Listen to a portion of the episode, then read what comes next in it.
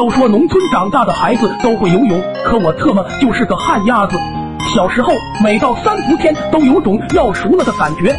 那天我吵吵着要老爹教我游泳，老爹一开始并不同意，可耐不住我三两句吹捧，说爹啊，你是咱们远近闻名的游泳健将，游过黄河，渡过长江，想当年发大水，您去东海底下取了定海神针。才让咱村免遭劫难，您怎么能让这一身手艺失传呢？听我说完，老爹感动的都要哭了，马上就拍板，下午教我学游泳。午饭过后，老爹我俩就来到了村头的小河，那河水特别清澈，并不深，刚好没到我脖子以下的位置。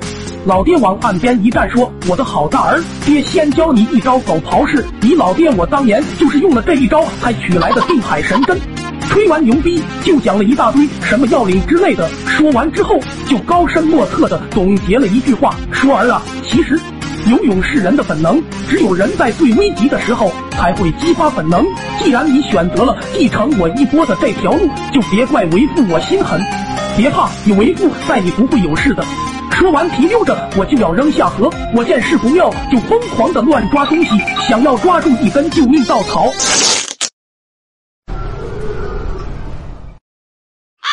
我看着老爹那暴露在空气中的大白腚，又看了看老爹那越来越黑的脸，赶忙解释：“爹啊，这是误会。”这时候，远处传来了一阵女人说话的声音，原来是村里的妇联组织妇女去镇上开会，刚巧路过此地。老爹一听，脸色大变，也没空管我了。可这地方什么遮挡都没有，只在不远的地方有口老井。我爹听着越来越近的说话声，也是真急眼了，一下就跳到那井里了。我见老爹跳下井，也是红了眼，马上大喊救命。那群妇女听到，马上赶来问我咋了。我说我老爹跳井了。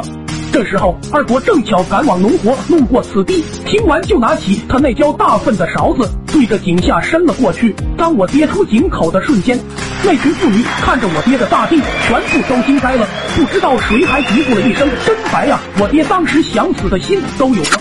后来这件事在村里越传越夸张，到最后的版本就是我老妈嫌弃老爹病太白不像男人，我爹想不开投井了。